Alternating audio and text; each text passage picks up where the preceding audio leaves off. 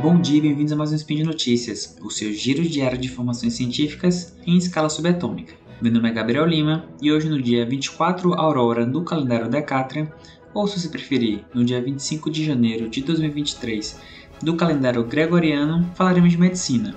E no programa de hoje veremos uma nova, entre aspas, droga aprovada pela Anvisa para o tratamento da obesidade. Vamos lá? Speed Notícias.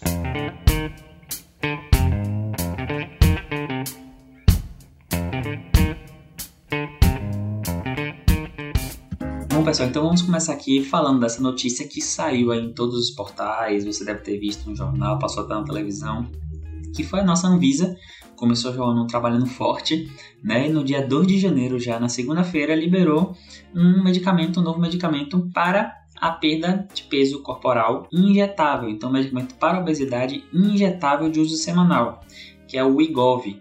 O Igov é o nome comercial da substância que é semaglutida 2,4 miligramas, miligramas, né? É, então assim, porque lá no, na, na vinheta eu falei, né, nova entre aspas, a gente já tem a semaglutida injetável de uso semanal, que é o Ozempic, muito famoso Ozempic. E a gente também tem a semaglutida oral, que é o Ribelsus. Mas vamos falar do Ozempic porque talvez é um nome que você já tenha ouvido falar, né? Talvez não saiba o que seja, mas conhece alguém que já usou, já viu alguém comentar porque está muito na moda, né? Então, infelizmente, eu falo infelizmente porque muitas pessoas usam sem recomendação médica, é uma droga que está na boca do povo aí o pessoal está usando. Então, o que é o Ozempic? O que é o Wegovy? Né? É a, a substância semaglutida é um análogo de um hormônio que a gente tem no nosso corpo. Esse hormônio se chama GLP-1. Ele é um hormônio entérico, né? ele está lá no intestino cada vez mais a gente entende né, que os mecanismos que propiciam a obesidade passam muito por esses hormônios entéricos, né? Eles que vão fazer, vão fazer ali a sinalização da absorção de alimentos, é, do controle da saciedade, né, do controle da velocidade de absorção do intestinal, principalmente da sinalização de saciedade. Né? Cada vez mais a gente percebe isso, tanto que nas cirurgias, como uma cirurgia bariátrica, a gente chama de cirurgia metabólica, né? porque ali ela vai alterar esses hormônios que estão ali no intestino, no estômago também. Mas o que, é que o GLP-1 faz? Né? O GLP-1 ele está no intestino e toda vez que uma pessoa se alimenta, ele quando o alimento passa ali pelo intestino, libera esse hormônio. Ele vai fazer algumas coisas.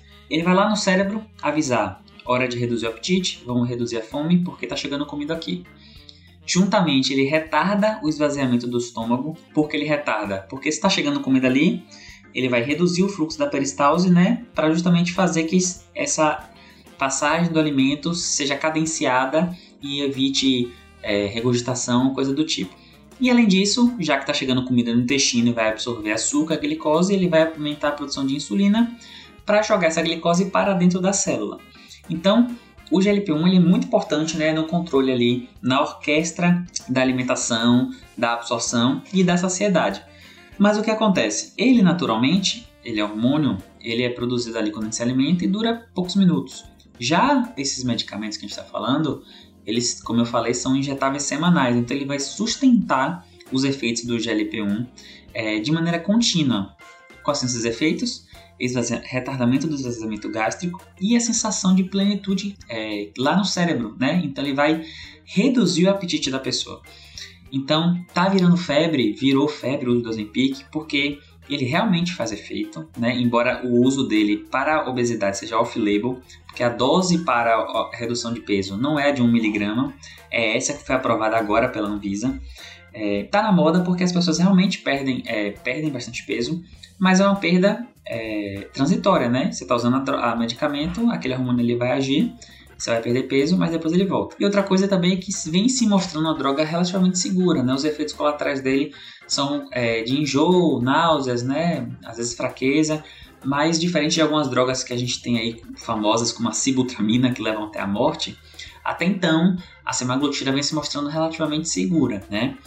É, então, assim, a, aprovação dessa droga, que ainda não tem data para chegar no Brasil para comercializar, é, é, uma boa notícia aí no nosso tratamento na, da obesidade, né? Na, na, na, busca contra o tratamento da obesidade. E aqui, gente, só um disclaimer, tá? Aqui eu falando de obesidade como doença. Não é, não tem a ver com gordofobia ou corpo do tipo, mas a obesidade como doença ela tem, ela é uma comorbidade que gera, ela é fator de risco isolado para diversas doenças, como diabetes ou até mesmo é, condições cardíacas, como o infarto agudo do miocárdio, né, que é o nosso infarto. Então, a, a obesidade é uma epidemia mundial, né, uma pandemia, e aí a gente ter hum, armas para poder ajudar esses profissionais, é, essas pessoas a perderem peso, ajuda bastante. Sempre use drogas, tá? Com recomendação do médico e com acompanhamento do médico. Por quê? É, você pode até usar, vai usar o Ozempic vai perder peso, mas sem um acompanhamento adequado, sem indicação adequada, essa, essa perda de peso não vai ser sustentada. Afinal, ele é um hormônio, né? E toda perda de peso sustentada é acompanhada por é, mudança do estilo de vida, né? reeducação alimentar, acompanhamento psicoterápico, se for o caso. Então aqui é muito importante que não é porque foi aprovado agora uma canetinha para obesidade que é cara, tá? O, a semaglutida que a gente tem aqui que é uma dose menor, beira os mil reais o uso dela, a caneta dela que dura um mês. Então é uma, é uma droga cara. E então é, vamos assim, vamos aproveitar essa, essa liberação, ver como é que vai ser é, o valor dela, não é? E buscar atendimento médico, se for o caso, para fazer esse acompanhamento e a liberação. É um importante aliado na nossa perda de, de, peso. Existem outras drogas aí também que estão sendo estudadas. Eu tenho, tenho um, um spin meu mesmo que foi feito no ano passado falando da tirzepatida, que é uma droga que está sendo estudada também, que também é um análogo do GLP-1, junto com outros hormônios também. E eu acredito que esse aí vai ser o novo caminho que vai abrir portas para uma revolução no tratamento da obesidade, como foi a cirurgia bariátrica, né? uma revolução, e eu acho que a nova revolução está sendo trazida com esses análogos hormonais. Outra coisa a se observar também é como vai ser o tratamento disso a longo prazo, né? É, quais são os efeitos colaterais que podem surgir a longo prazo e se isso vai causar algum dano. Mas até então, tem se mostrando seguro e vamos acompanhar aí qualquer nova notícia sobre a obesidade ou sobre dro novas drogas que a gente possa ter liberada no Brasil, eu vou trazer aqui para vocês.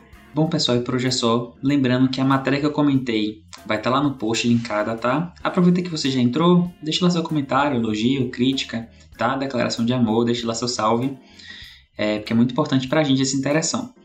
Lembrando ainda que esse podcast só é possível de acontecer por conta do seu apoio no patronato do SciCash, seja no Patreon, no Padrinho ou no PicPay. Um beijo no seu rim esquerdo e até amanhã. Tchau, tchau.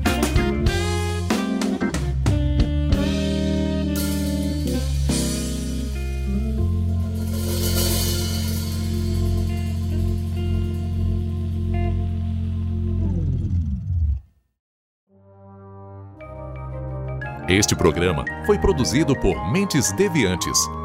deviante.com.br.